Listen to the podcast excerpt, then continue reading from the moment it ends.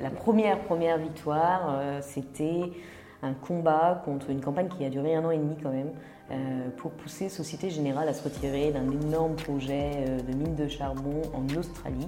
Le projet s'appelait euh, Alpha Coal et c'était pas seulement une mine de charbon, c'était la mine plus la voie ferrée, le terminal d'exportation à travers la grande barrière de corail. Donc c'était non seulement une catastrophe pour le climat, mais également une catastrophe pour, pour la biodiversité.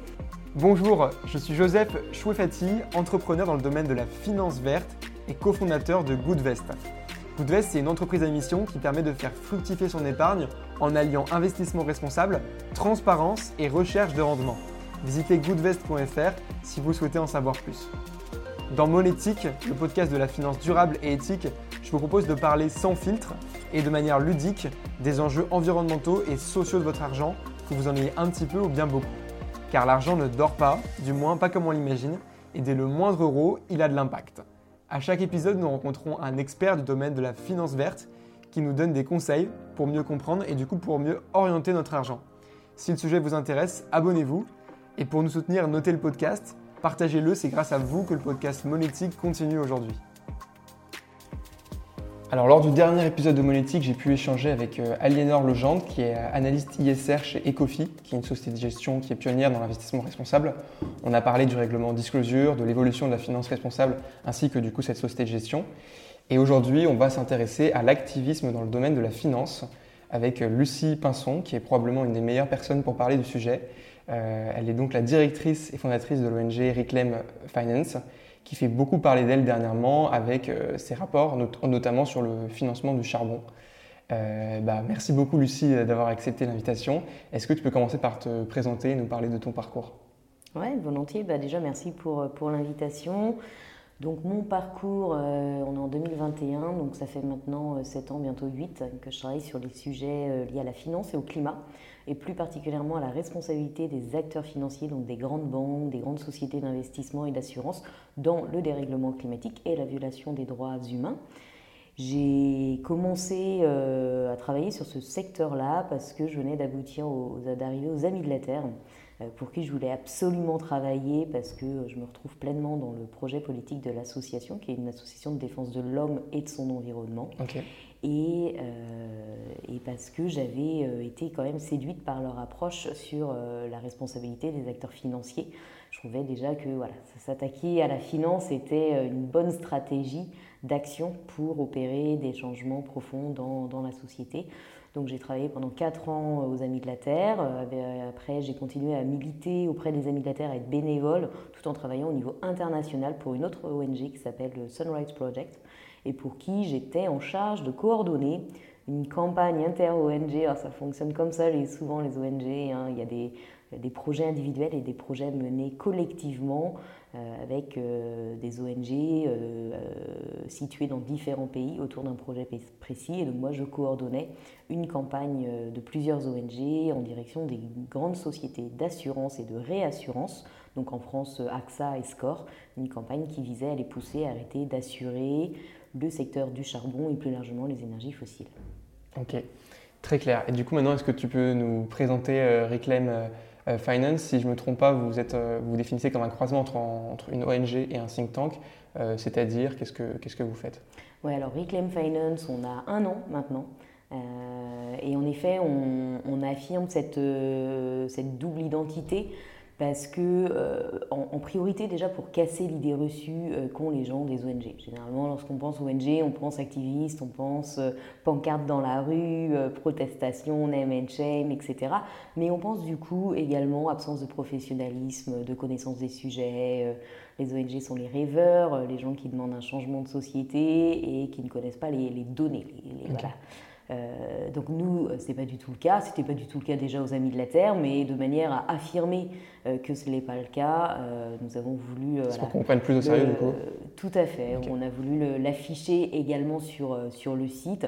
Alors certains pourraient même dire qu'on est un bureau de conseil, puisqu'on passe un certain temps à dialoguer avec les acteurs financiers ou politiques directement et à les conseiller dans l'adoption de mesures nécessaires pour aligner un peu plus leurs pratiques avec un réchauffement à 1,5 degré.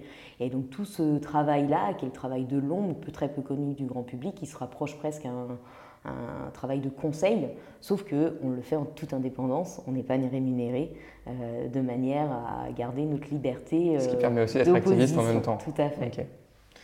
Très clair. Euh, donc la mission principale de Reclaim Finance, c'est Mettre la finance au service du climat. Aujourd'hui, euh, le, climat, c'est un peu la mère de toutes les batailles et on est dans un contexte d'urgence climatique puisqu'il nous reste 9 ans pour opérer les, transformations nécessaires euh, de manière à éviter euh, un emballement, un emballement du climat et des conséquences encore plus dramatiques que ce qu'on va avoir sur les populations et les écosystèmes. Et donc, voilà, c'est trouver les, les portes d'accès, les sujets qui vont permettre d'opérer des bascules et de changer la manière dont le système financier opère. Ok. Alors, selon toi, pourquoi est-ce que, euh, avec Reclaim Finance, vous avez plutôt pris la décision de passer par les décideurs euh, financiers, politiques, et non pas par les sociétés directement responsables dans l'extraction euh, des énergies fossiles, des géants du pétrole, du charbon, etc. Et, quel, impact ça peut avoir en, plus? Bah, c'est assez simple, c'est que le, le, dérèglement climatique, il nous pose dans une double situation. Nous, on travaille surtout sur les énergies fossiles. Hein. Euh, puisque ce sont les, principales sources d'émissions au niveau international. Alors on va pouvoir travailler, et on le fait de plus en plus, sur la biodiversité, la déforestation, etc., ou même demain l'agriculture, qui sont également des facteurs d'émissions. Mais euh, pour parler juste des énergies fossiles, les enjeux, ils sont doubles. Ils sont, un, euh, organiser la sortie des, énergies fossiles. Ça veut dire qu'il y a plein d'infrastructures aujourd'hui qu'il va falloir fermer dans un laps de temps limité, avec tous les enjeux qu'il y a derrière de conversion des salariés, d'accompagnement, etc. Et bien entendu, s'il nous faut en sortir, il faut arrêter d'en développer. Développer des nouveaux projets pétroliers, gaziers, dans le secteur du charbon, ça, ce n'est plus acceptable. Or, du coup, on se retrouve face à des milliers de projets qui sont en développement aujourd'hui et un nombre encore plus important d'infrastructures qu'il va falloir fermer dans un laps de temps très court. Et on ne peut pas s'attaquer à tous ces projets un par un parce qu'on n'a pas le temps. Or, euh, on se rend compte lorsqu'on gratte un peu qu'on euh, va retrouver toujours les mêmes banques, les mêmes assureurs derrière ces projets-là. Et donc c'est là qu'on comprend qu'il est intéressant de s'attaquer à la finance pour avoir un effet levier non pas sur un projet, mais des centaines de projets au niveau international, et également non pas une entreprise, mais des centaines d'entreprises. Ok, c'est très clair. Euh, donc là aujourd'hui, on parle beaucoup des énergies fossiles, du charbon. Effectivement, donc les prochaines étapes euh, pour Reclaim Finance et pour les, grandes banques euh, après la sortie éventuelle des énergies fossiles, tu penses que c'est quoi? La sortie des énergies fossiles, elle va nous occuper un certain temps. C'est clair. Donc, euh, par contre, c'est vrai que on regarde, on commence à regarder également les autres, les autres euh, secteurs où on peut euh, avoir un, effet levier. Donc par exemple, on travaille sur la déforestation et comme nous, on a une approche qui est très sectorielle parce que nous, on vise vraiment l'adoption de mesures ultra spécifiques par les acteurs financiers. On est assez prescripteur, voire très prescripteur à la virgule près. Et donc, euh, ça implique que la déforestation, la biodiversité, bah, euh, sur chaque chaîne de valeur, il va y avoir des, solutions qui vont être différentes. Euh, vous n'allez pas traiter le problème de l'huile de palme de la même manière que le cacao ou que le caoutchouc. voilà. Donc aujourd'hui, on travaille sur la production de soja.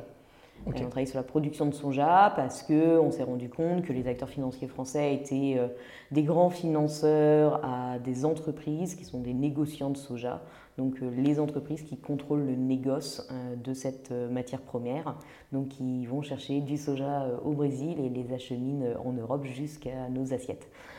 Et donc ces entreprises-là sont notamment soutenues par les acteurs financiers français, et notamment celles qui portent le plus de responsabilités dans la déforestation liée au soja. Elle s'appelle Cargill, et donc Cargill est financée, son premier financeur au monde, c'est la BNP Paribas. Donc on travaille également sur ce type de, sujet-là et puis demain on n'exclut pas d'aller vers, euh, vers d'autres secteurs. Ok, c'est très clair. Euh, durant du coup ton parcours, est-ce qu'il y a un déclic qui t'a poussé à, agir et à aller du coup vers ce domaine du, du milieu de la finance? Alors, un déclic à agir, euh, ça s'est fait assez naturellement, on va dire. J'ai toujours eu une âme écolo, donc ça c'était une évidence.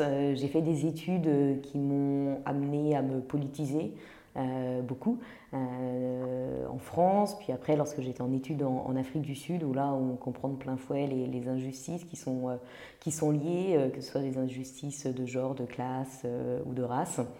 Et puis, bien entendu, alors c'est par la suite que je vais retourner plusieurs fois en Afrique du Sud et je vais prendre conscience aussi de l'impact du charbon euh, sur euh, les communautés et euh, les injustices qui sont derrière le développement du charbon. On entend souvent, mais vous ne vous rendez pas compte, en tout cas c'était un argument qu'on entendait beaucoup lorsqu'on a lancé nos campagnes pour l'arrêt des financements au charbon, mais c'est injuste, les des emplois, etc. Voilà, et puis les communautés ont besoin de ça pour se développer, les pays du Sud, etc.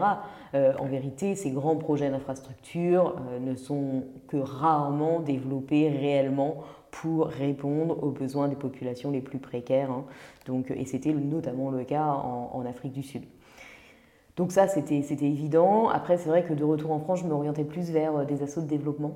Euh, donc mon but c'était de repartir en, Afrique et puis finalement j'ai fait mon stage de fin d'études à l'ETEC où j'étais en charge, euh, enfin je contribuais à l'organisation des contre-sommets de la société civile autour du G8 et du G20 qui se tenaient en 2011 en, France.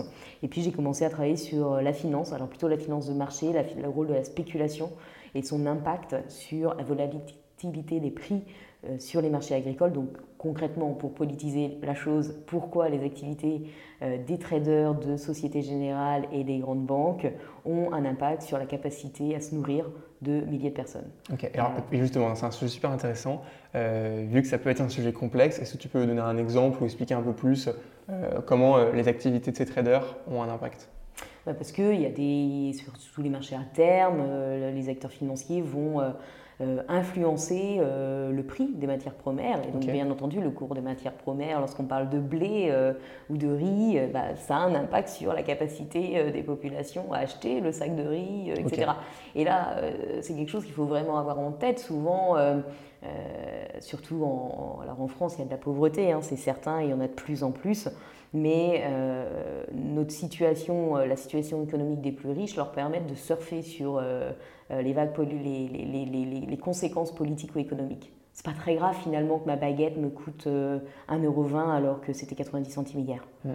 euh, 30 centimes de plus, mais finalement c'est pas très grave. Ben, oui, et ça, et ça, c'est une conséquence de l'activité des traders non, non, mais là je prends juste un exemple. du, coup, euh, du coup, juste pour dire, euh, nous, c'est pas très grave, ça change pas notre capacité à acheter la baguette. Mais pour beaucoup, ça va impacter la capacité euh, à acheter la baguette en France. Et donc, du coup, c'est la même chose pour la volatilité des prix sur les marchés agricoles. Dans plein de pays, bah, il, va y avoir des milliers de populations qui vont plus être en capacité d'acheter le blé, le riz ou les matières premières nécessaires euh, à leur alimentation. Ça crée de l'inattendu, la volatilité forcément, ça a des conséquences là-dessus. Voilà. Ok, c'est très clair. Euh, donc il reste encore beaucoup de chemin à, parcourir, euh, mais justement, vu qu'on peut vous prendre parfois pour des idéalistes, est-ce que tu peux me, dire réalistiquement quel objectif vous vous êtes fixé sur vos principaux combats chez Reclaim Finance? Mm-hmm. À partir de quel point vous serez pas, pas, satisfait pleinement, mais vous pourriez vous dire que bah, on a atteint nos objectifs. Quoi. Alors c'est pas une mesure particulière. Alors après si ça va se traduire par des mesures particulières et on, a déjà euh, opéré ce changement sur le secteur du charbon, mais, euh, mais ça n'a pas changé radicalement toutes les autres manières de fonctionner de la finance. Nous, on pense que euh, le secteur financier, tant qu'il a une approche du dérèglement climatique qui consiste à gérer les risques financiers liés au changement climatique, donc concrètement, c'est comment on va éviter euh, d'être trop impacté en tant qu'acteur financier par euh, la hausse de la température euh, du globe. donc on se protège. Nous, on aimerait mettre un terme à cette approche-là et avoir des acteurs financiers qui soient beaucoup plus proactifs et qui ne cherchent pas à se protéger du dérèglement climatique, mais plutôt à arrêter de nourrir le dérèglement climatique. Donc une logique de prévention de l'impact et non qui est beaucoup plus proactive et non une logique de, protection. Une logique long terme aussi. Quoi. Et, ce qui implique une logique long terme, parce que euh, la réalité est que, et on l'entend de, on l'entend depuis, depuis, depuis longtemps, hein, depuis le, fameux discours de McCartney euh, en 2015 devant un parterre d'assureurs, euh, où il a parlé de la tragédie de l'horizon et des, des, des, risques pour les acteurs financiers de ne pas prendre en compte le dérèglement euh, climatique et ne pas agir là-dessus. Le problème de ce discours-là, c'est que, mais qui, est pointé, c'est que euh, c'est une approche purement de gestion du risque. Et en effet, sur le long terme, le dérèglement climatique va entraîner une instabilité de, la, de la société, du secteur économique, mais également du secteur financier, qui va être extrêmement dangereux pour les acteurs qui y opèrent, pour les grandes banques, pour les grandes sociétés d'investissement ou pour les grandes sociétés d'assurance. Le problème, c'est que même si on sait qu'à long terme, c'est de notre intérêt de se transformer, sur le court terme, il y a encore plein de euh, critères de motivation qui font que bah, on continue d'aller soutenir euh, Total alors que Total prévoit une augmentation de sa production d'hydrocarbures, de même pour Shell, euh, etc. Et donc ça, c'est la logique vraiment purement, purement financière. Et, donc comme nous, on se dit que la tragédie de l'horizon, malheureusement, les, motivations profondes humaines ne, font qu'on on est centré sur le court terme, on n'arrivera pas à répondre à l'urgence climatique si on ne change pas euh, cette logique-là. Et si on n'a pas tout simplement des obligations, pas forcément de l'autorégulation, mais des obligations à ce que les acteurs financiers arrêtent, via leur financement, leurs investissements, leur couverture d'assurance, à nourrir le dérèglement climatique. Donc concrètement, pour donner un exemple, ça veut dire qu'on euh, se fiche de savoir que Total fait que 5% de son activité en Arctique. Si l'Arctique demain est risqué, régulé, etc., eh ben on peut se dire que Total il va être euh, impacté par cette régulation, mais c'est pas grave vu que ça ne constitue que 5% de ses activités. Donc c'est pas risqué pour les acteurs financiers qui sont derrière. Ça c'est une approche gestion du risque. Nous on aimerait une gestion, euh, une, approche par l'impact. Donc Total développe des nouveaux projets en Arctique, c'est inacceptable et ça c'est générateur de risque. En fait. C'est ça, c'est générateur de risque au niveau international. Peut-être pas pour Total, mais pour l'entièreté de l'humanité de la planète. Donc, on arrête de financer Total, ou on conditionne ces financements à un arrêt du développement de ce type de projet. c'est super clair avec l'exemple. Euh, du coup, justement pour influer mieux sur ces acteurs, euh, selon toi, quelle approche du militantisme aujourd'hui est à privilégier et au contraire à éviter Parce qu'on voit des approches qui sont totalement différentes entre les différents acteurs. Alors, il faut, nous, on, a une approche qui est très, euh, on est, voilà, on l'a dit au début, on fait beaucoup de recherches, on crée de l'expertise, on passe beaucoup de temps à rencontrer les acteurs financiers. Alors oui, on publie des rapports, euh, on fait du name and shame, on n'hésite pas à pointer du doigt les incohérences, euh, ou, on publie des classements qui mettent en concurrence les différents acteurs. Mais nous-mêmes, à Reclaim Finance, on n'a pas de pouvoir de mobilisation très large euh, on ne va pas pouvoir euh, organiser euh, un blocage d'une tour à la défense, etc. Par contre, on fait partie d'une fédération qui s'appelle la Fédération des Amis où là, il y a ces compétences-là. Donc nous, on croit beaucoup déjà au travail en réseau, qui est extrêmement important. Et on pense que ça ne sert à rien d'avoir le bras armé s'il n'y a pas non plus euh, de moyens de communiquer avec les, les, institutions qu'on essaye d'influencer. Et ça, il faut vraiment avoir les deux. D'une part, parce que, euh, et on pourra en parler peut-être tout à l'heure euh, sur le secteur du charbon, on voit bien qu'il ne suffit pas d'avoir une politique sur le charbon, ou de la même manière pour tout secteur. Encore faut-il que les critères, les mesures adoptées soient les bonnes pour infléchir une transformation dans le secteur du, du charbon. Or, euh, si on ne fait que lancer des anathèmes, euh, la finance est l'ennemi, ou il faut arrêter de détruire la planète, ou euh, il faut arrêter de financer les énergies fossiles, on peut être garanti que les mesures qui vont être adoptées par les acteurs financiers vont faire joli sur le papier, il va y avoir les mots climat, énergie fossile, charbon, mais en termes d'efficacité des mesures, ça ne va pas être les bonnes. Donc nous, il nous faut être en, capacité de dialoguer avec ces acteurs, de les influencer sur les critères précis euh, en termes de politique sur le secteur du charbon des énergies euh, fossiles. Et puis enfin, le dernier point, c'est que nous, on est convaincus, euh, pas seulement à Reclaim Finance, mais toute la Fédération des Amis de la Terre et tout le mouvement qui est derrière, qu'il faut transformer vraiment les consciences, convaincre les individus. Alors, on va peut-être pas faire de BNP un acteur éthique, on va peut-être pas convaincre l'institution en ensemble, par contre, il nous faut convaincre un maximum de personnes au sein de BNP Paribas. Parce que la puissance de la banque et sa capacité à maintenir son business as usual repose en partie, pas uniquement, mais en partie, parce que euh, ses salariés approuvent la direction de la banque. Et donc il nous faut convaincre les salariés pour que petit à petit, ce pilier-là ce pilier -là, s'érode. C'est très clair. Euh, est-ce que tu peux nous parler un petit peu plus de votre euh, outil Call Policy Tool? En quoi consiste-t-il et, et à quoi, à quoi sert-il?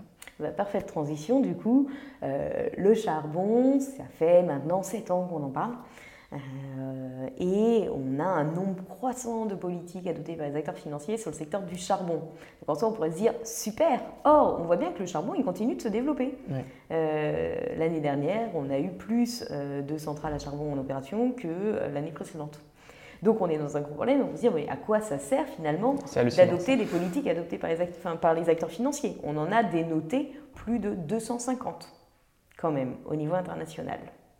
La raison n'est pas liées au nombre de politiques, mais à leur qualité. La plupart des politiques relèvent du greenwashing. Point. Et le problème qu'on a vu là-dessus, donc on voulait déjà le montrer, on voulait un outil où on montre la différence entre la politique de Société Générale euh, ou de BNP ou d'Amundi ou euh, de Odo, Groupama, etc. Et de même au niveau international, puisqu'on note, on note aussi les Allianz, les BlackRock, les Vanguard, ils sont tous sur notre, notre outil. Et on, voulait aussi donner donc un moyen facile pour les acteurs financiers de se comparer entre eux, aux ONG également, mais également aux médias, parce qu'on voit que certains médias ont du mal à se retrouver dans la multiplication des annonces. il n'y a pas une semaine où il n'y a pas au moins deux annonces, voire trois annonces au niveau international d'un acteur financier qui fait quelque chose sur le climat. Et le problème, c'est que quand on n'a pas le nez dedans, et eh ben, c'est très difficile de voir la différence entre ce qui relève du greenwashing et ce qui relève d'un vrai changement de, de pratique. Et donc on a vu notamment lorsque BlackRock a adopté sa politique sur le charbon début 2020, il y a des médias qui ont titré BlackRock sort du charbon comme si c'était fini à faire classer. En réalité, un petit raccourci. mais c'est pas un petit raccourci, c'est un énorme problème parce que si on n'est pas d'accord sur la réalité de, la situation, sur le diagnostic, c'est impossible de penser qu'on va réussir à faire changer les, les, pratiques ou à trouver les bonnes solutions. Et donc la réalité pour BlackRock, BlackRock n'est pas sorti du charbon et n'entend pas sortir du charbon. Aujourd'hui, sa politique ne couvre que 17% des entreprises actives dans le secteur du charbon. Donc il reste 83% d'entreprises, des entreprises à couvrir. Et cette politique-là n'est appliquée qu'au tiers des actifs gérés par BlackRock. Donc on est vraiment dans du, minimaliste, etc. Et là, il faut bien avoir en tête que euh, les, les, deux tiers d'actifs qui vont toujours euh, à l'intégralité euh, du secteur du charbon, ce n'est pas un maintien du statu quo. Ces, ces investissements-là, ils nourrissent aussi l'accroissement, l'expansion du secteur du charbon. Donc euh, en vérité, même ce qui est fait sur euh, les 17%, bah, ça ne sert pas à grand-chose, parce que ces efforts-là, ils sont annihilés par euh, tout ce qu'il y a à côté. Donc voilà, donc notre outil permet de montrer cette réalité-là et de pousser les acteurs financiers bah, à relever leur, leur, ambition et à s'aligner sur, sur les meilleures pratiques. Aujourd'hui, on n'a qu'une vingtaine d'acteurs financiers sur plus de 250 qui ont adopté des bonnes politiques. Ok. Donc pour qu'on comprenne bien aussi l'utilité de cet outil, euh, il vient en parallèle de rapports euh, qui sont euh, Banking on Climate Chaos. donc là, c'est la deuxième, c'est la deuxième édition qui est sortie non, Banking on Climate Chaos, c'est la douzième. Douzième édition. Alors, c'est pas uniquement Reclaim Finance, du coup. Non, c'est pas. Alors, tout à fait. C'est, Reclaim Finance a rejoint le groupe d'organisation derrière ce rapport-là à la création de Reclaim Finance, parce que c'était nos partenaires. vous, c'est votre deuxième édition que vous, que vous, C'est la deuxième édition avec le logo Reclaim Finance. Depuis la création de Reclaim Finance, on est partenaire de ce rapport-là, mais le rapport date de euh, bon, c'est la douzième, douzième fois. Au début, c'était un rapport qui ne portait que sur le, charbon et euh, qu'on suivait, hein, que je suivais de très près lorsque j'étais aux Amis de la Terre, puisque euh, l'organisation qui a initié ce rapport s'appelle Rainforest Action Network et ça a toujours été nos, partenaires. Et puis petit à petit, on a étoffé le rapport, on a ajouté d'autres énergies fossiles jusqu'à couvrir l'intégralité des, des, entreprises des énergies fossiles. Et puis, on a ajouté euh, des, aspects supplémentaires euh, pour bonifier, euh, ce rapport qui constitue la Bible des financements des grandes banques au niveau international au secteur des énergies fossiles. D'accord. Et du coup, ce rapport s'intéresse aux banques et les sociétés de gestion. C'est dans ce rapport, c'est un autre rapport Alors, celui-là, le Banking on Climate Chaos ne porte que sur les banques. Pour les assureurs, euh, vous allez euh, regarder le scorecard, l'Insurance Scorecard, euh, qui est le, rapport, du coup, je coordonnais et Reclaim Finance est en charge de l'analyse derrière ce rapport pour la coalition d'ONG pour laquelle je travaillais auparavant. donc il sort tous les ans en, décembre. Et puis on vient de, à l'instant de publier hier, hein. hier voilà, un autre rapport qui est l'équivalent pour les gestionnaires d'actifs. Ok. Voilà. Et celui-là, c'est la première édition? Et celui-là, c'est la première édition. Ok, d'accord. Donc, donc, oui, on a vu aussi l'article des échos qui, était, euh, qui, est, sorti hier en lien avec euh, la sortie du rapport. Très clair. autre question euh, qui n'a pas grand-chose à voir, mais en tant que femme, est-ce que tu as eu déjà du mal à te faire prendre au sérieux? Alors déjà que c'est en plus un rôle d'activiste face à des grandes institutions, ça doit être encore plus compliqué, surtout dans un secteur comme la finance, qui est peut-être pas le secteur le plus ouvert. Alors tout à fait. Alors ça c'est évident. Hein. C'est sûr que c'est pas seulement que je suis une femme, c'est que je suis pas très grande. Euh, j'ai un visage poupin, donc euh, c'est sûr que c'est. Euh, je pense que les premières personnes lorsqu'elles m'ont vu débarquer, m'ont dit mais c'est qui cette cette petite? Elle est bien gentille, bien naïve. On va lui expliquer comment ça marche. Ça, c'est sûr qu'il y en a eu beaucoup. Il y en a toujours au niveau, au niveau international de temps en temps. Maintenant, c'est vrai que j'ai un nom qui commence à porter, donc euh, les gens, euh, j'ai une réputation qui me devance, donc euh, c'est de moins en moins le cas. ça nous arrive toujours d'avoir des, comportements sexistes ou autres. après, il faut, savoir, faut savoir y répondre. Un point qui m'a aidé quand même au niveau, au niveau français, c'est que moi j'ai tout de suite assumé le fait qu'en 2013, j'y connaissais rien à la finance. Donc, et, le rôle à l'époque, était d'alerter les acteurs financiers sur la réalité des impacts de euh, leurs pratiques et pas de leur apprendre leur métier. Et c'est toujours pas le cas. Aujourd'hui, on ne dit pas on va vous apprendre la vie, hein. enfin, on va pas vous apprendre votre métier, en tout cas comment ça marche, l'ingénierie, etc. Ça, on n'hésite pas en vérité à leur poser des questions. Est-ce que, enfin, quels sont les blocages en interne euh, euh, Techniquement, de, de, quelle manière faudrait-il présenter les données pour qu'elle soit le plus euh, utilisable possible euh, pour, euh, pour vous. voilà, on n'hésite pas à, poser cette question-là et à assumer le fait que bah, des fois on ne sait pas. le rapport qu'on a publié sur les gestionnaires d'actifs est un très bon exemple, puisqu'on est en train de défricher un énorme problème que, qui, pour l'instant, est passé à la trappe euh, des, des, enjeux sur lesquels euh, les médias ou les n'importe qui communique sur les sujets financiers et sur lesquels aucune ONG pour l'instant s'est penchée, c'est la gestion passive.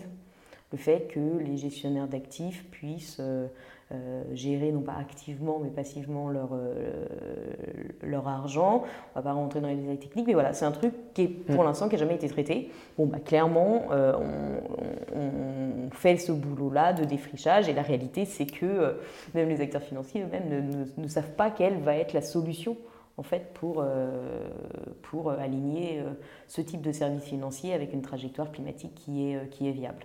Et donc à partir du moment où on assume de ne pas savoir et, eh ben, et qu'on leur apporte autre chose, on apporte un autre type de connaissances, et ben là la discussion elle passe, elle passe beaucoup mieux et puis c'est également en posant des questions que du coup on, on se forme de plus en plus de manière à être le plus pertinent possible. Ok. autre question du coup, parce qu'on parle de la gestion passive, est-ce que, du coup, avec Reclaim Finance, vous avez commencé à travailler avec des créateurs d'indices ou les, fournisseurs d'indices qui, du coup, justement, euh, sont suivis par les sociétés de, gestion? Alors, travailler, c'est un grand mot. Par contre, en effet, on est en, on est en discussion avec, euh, par exemple, MSCI, le euh, plus gros fournisseur, fournisseur d'indices au niveau, au niveau international. Ok, c'est très clair. Est-ce que tu peux nous parler de, de, vos premières victoires? Nos premières victoires. la première, première victoire, c'était un combat contre une campagne qui a duré un an et demi quand même, pour pousser Société Générale à se retirer d'un énorme projet euh, de mine de charbon en Australie.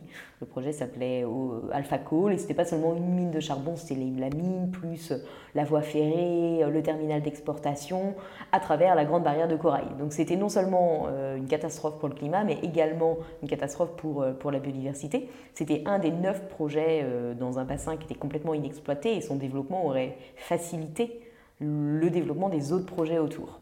Euh, aujourd'hui, il y en a un seul autre qui est euh, toujours euh, sur la table, qu'on connaît bien, qui s'appelle le projet Carmichael, qui est porté par l'entreprise indienne Adani. Et, c'est un projet aberrant alors qu'on dit qu'il faut laisser les fossiles dans le sol. là, il s'agit d'ouvrir un nouveau bassin minier. Et, et, donc on a bataillé pendant un an et demi donc aux Amis de la Terre, on a dû construire une alliance parce qu'à l'époque le charbon, le climat, ce n'était pas des sujets aussi important avec beaucoup de résonance dans l'espace public. Donc les Français à l'époque ne savaient même pas que le charbon c'était encore une grosse part de notre énergie au niveau, au niveau international. Et puis les acteurs financiers nous répondaient bah, on va faire du charbon propre, euh, le charbon c'est nécessaire pour les, pays du Sud. Euh, donc on a dû euh, batailler contre, contre tout ça au début, alors qu'aujourd'hui ça semble une évidence. Hein. Si vous demandez à un acteur financier s'il faut faire du charbon, ils vous diront tous bah, bien sûr que non. Mais à l'époque, ce n'était pas, pas aussi évident. Et donc on a bataillé pendant un an et demi, on a construit une alliance avec Attac, avec BC, pour pousser la banque à se retirer d'un projet.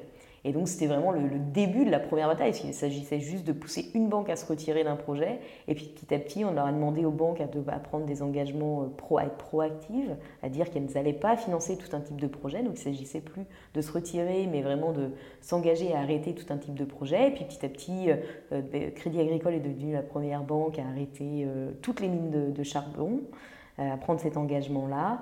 Euh, on n'a pas été fair play parce qu'on a lancé une campagne contre Crédit Agricole, qui était pourtant la meilleure banque au niveau international, parce qu'on voyait quand même le problème. Crédit Agricole arrêtait les mines, mais n'arrêtait pas les centrales. Et donc il y avait un double risque. Le risque, ben, bien entendu, c'est que déjà climatiquement, ça n'a aucun impact, hein, parce que l'industrie du charbon, c'est aussi bien les mines que les centrales, et que ça ne sert à rien d'en arrêter un et de continuer l'autre. Et le deuxième risque, c'était que ben, les autres banques suivent euh, la pratique de crédit agricole et, qu'on se retrouve euh, bah, aujourd'hui avec des banques qui n'ont fait que la moitié du travail.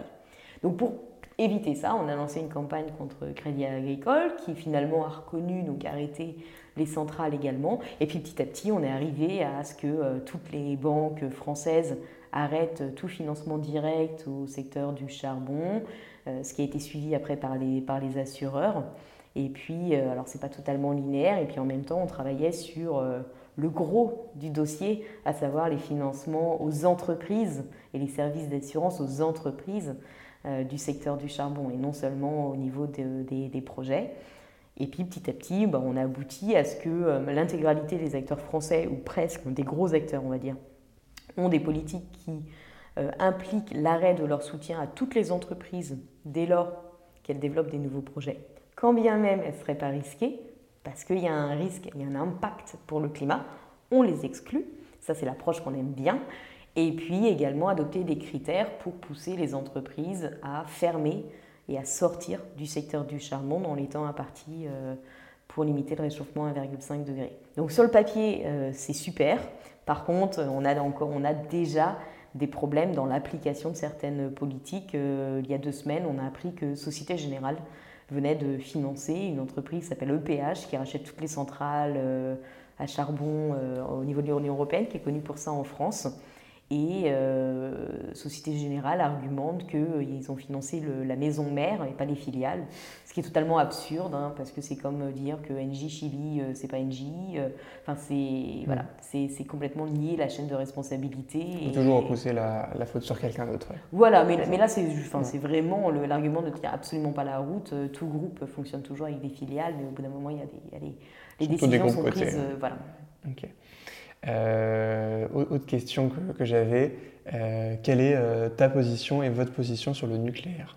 Sur le nucléaire, alors, soyons très clairs, nous appartenons à une fédération, la Fédération des Amis de la Terre, qui est une association développée en France contre le nucléaire. Ok. Voilà, donc ça c'est dit. après, c'est vrai que ce n'est pas la bataille principale que nous menons. Euh, aussi bien aux Amis de la Terre qu'à Reclaim Finance, c'est une question de, priorité, euh, et également euh, enfin, gestion de ressources en interne. Par contre, si nous ne sommes pas forcément pour une sortie du nucléaire, comme on aurait pu le, dire hier, il faut sortir du jour au lendemain, il faut tout fermer. Il est certain que nous sommes opposés à la construction de nouveaux EPR et que nous ne considérons pas le nucléaire comme une solution pour euh, lutter contre le dérèglement climatique, pour plein de raisons. Euh, déjà, la, temporalité de construction des, euh, centrales est, est, aberrante et pas du tout en ligne avec le fait qu'on a 9 ans pour, pour opérer les transformations euh, nécessaires, pour limiter le réchauffement à 1,5 degré. Euh, par ailleurs, ça utilise énormément euh, d'eau ou d'autres ressources qui ne sont pas non plus pérennes dans un contexte de réchauffement, climatique. Et enfin, sur la base des faits, hein, de toute manière, le nucléaire, il y a eu une étude très intéressante opérée dans plus de 120 pays et qui a été publiée dans la grande revue Nature qui montre que les systèmes reposant sur du nucléaire n'ont pas permis jusqu'à présent d'aboutir à des gains réels et significatifs de baisse des émissions. Alors oui, c'est peut-être moins carboné, mais dans un système où il faut aller vers aussi beaucoup plus de sobriété, euh, le nucléaire ne permet pas de répondre à ces, euh, à ces enjeux-là. Donc on n'a pas de campagne spécifique euh, là-dessus, même si, bien entendu, si des banques nous écoutent, ne financez pas de nouveaux EPR. Et par contre, on est très critique et vent debout contre l'inclusion du nucléaire dans la taxonomie, au même titre que nous sommes opposés à l'intégration du gaz dans cette taxonomie et qui, pour nous, perdrait absolument tout son sens et son utilité s'il y avait du gaz et du nucléaire dedans. D'accord, très clair. Très clair. Euh, où est-ce que vous en êtes dans votre développement à l'international? Euh, Donc, vous avez reçu l'année dernière le prix Goldman. Euh, et, du coup, ça vous a propulsé peut-être plus sur la piste, sur le plan international. Et est-ce qu'il y a une ambition internationale pour Claim Finance ou est-ce que justement vous allez continuer à, à, travailler en réseau et euh, laisser d'autres ONG avec lesquelles vous travaillez euh, s'occuper de ce point-là? Un peu des deux. Euh, bien entendu, si on s'appelle Reclaim Finance, c'est pas pour être John School et moderne, on a choisi un nom en anglais, c'est parce qu'on travaille au niveau international. Alors, soit directement parce que, notamment avec le Call Policy Tool, également un nom anglais, on note l'intégralité des politiques adoptées par les acteurs financiers sur tel ou tel secteur, ici le charbon. Et aussi, on travaille en direction des coalitions d'investisseurs ou d'acteurs financiers. Encore hier, il y a eu euh, une énième euh, alliance euh, d'acteurs financiers. Donc là, il s'agissait des banques qui s'engagent à atteindre la neutralité carbone à l'horizon 2050. je ne détaille pas, il y aurait beaucoup, beaucoup de choses à dire, mais il y a plein de coalitions au niveau international qui travaillent sur la finance et sur le climat que, bien entendu, nous essayons aussi d'influencer, dont nous surveillons les pratiques. Donc d'emblée, on a une activité internationale. Et puis enfin, en effet, on travaille avec plein d'acteurs euh, au, niveau international et également en direction d'acteurs financiers non français. Et donc là, on a deux approches. On a l'approche déjà euh, qui n'est pas connue, qui n'est pas visible, de soutenir des campagnes euh, dans différents pays, que ce soit en relisant des rapports, en, écrivant des lettres, voilà, en les fournissant, en les nourrissant avec une expertise et puis, euh, ou en conseil euh, également. Et puis, euh, par contre, ce n'est pas du tout hors de, de, de, notre, de, notre, viseur d'aller également embêter plus directement certains acteurs financiers. là, nous sommes en train de préparer un rapport spécifiquement sur les acteurs britanniques, les acteurs financiers britanniques, puisque nous sommes en amont de la COP26 qui se tiendra à Glasgow et donc, euh, il nous semble euh, particulièrement important que les acteurs britanniques montrent l'exemple et euh, au-delà même de montrer l'exemple, rattrapent tout le retard qu'ils ont pris par rapport à d'autres acteurs financiers au niveau international, juste sur le secteur du charbon. D'accord. donc on aime bien finir mon éthique avec des questions qui, sortent un peu du, domaine de la finance ou pas. quelle est ta bonne dernière action écologique ou solidaire? Dernière bonne action écologique ou solidaire? Je sais pas. Euh, un soutien à un média peut-être. Ok. Alternatif. Voilà. C'était quel média? Euh, Je me souviens plus parce que j'en fais plusieurs. Euh, donc le dernier, je sais pas parce que sinon, forcément, hein, être écolo parfait du dimanche, ça c'est évident. Franchement, je ne sais pas. Soutenir un média, très clair. Euh, quelle société euh, admires-tu le plus? Société? Oui, ou société, ou alors non, société ou association, organisation. Euh, qu'est-ce qui, qui, pourrait être un exemple pour toi? Là, de but en blanc, je ne sais pas, parce que c'est engageant quand même. Alors, pas un exemple. Pas se tromper. Pardon, pas un exemple. Quelle société t'a surpris positivement dernièrement?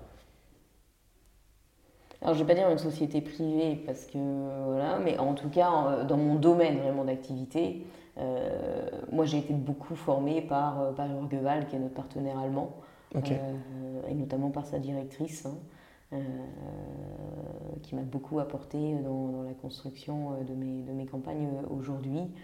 après, au niveau, au niveau français, bien entendu, je peux être que admirative de, tous les gens qui se mobilisent bénévolement dans les réseaux Alternatiba ou à NVCOP 21. ça, c'est des gens qui donnent beaucoup d'eux-mêmes et qui sont convaincus, qui vont prendre des risques juridiques pour défendre une cause auquel, ils croient. Et on espérerait que euh, les acteurs, euh, les, personnels d'acteurs financiers euh, qui se disent convaincus ne soient pas convaincus lors d'une conversation, mais donnent autant d'énergie à défendre, à défendre ces causes parce qu'ils sont en interne et notamment à tous les services RSE de gens qui se disent moi j'y vais parce que j'ai des convictions et je vais changer les choses à l'intérieur. Et eh ben, ce serait bien qu'ils le fassent un peu plus des fois. D'accord, très clair. Ben, merci beaucoup Lucie euh, et merci à vous de nous avoir écoutés. On se retrouve bientôt pour le prochain épisode de Monétique qui est le podcast de la finance durable et éthique. Merci d'avoir écouté cet épisode de Monétique, le podcast de la finance durable et éthique. Si l'épargne responsable vous intéresse, n'hésitez pas à visiter le site goodvest.fr. Vous pouvez retrouver Monétique sur goodvest.fr slash monétique ainsi que sur les plateformes de streaming Spotify, Apple Podcast ou Deezer. Votre soutien compte, c'est ce qui nous permet de continuer. Donc abonnez-vous, notez le podcast 5 étoiles et partagez-le autour de vous. Enfin, ce podcast doit être collaboratif, alors envoyez-moi vos idées de sujets et d'invités à monétique.goodvest.fr. Nous revenons dans deux semaines avec un nouvel épisode. A bientôt sur Monétique.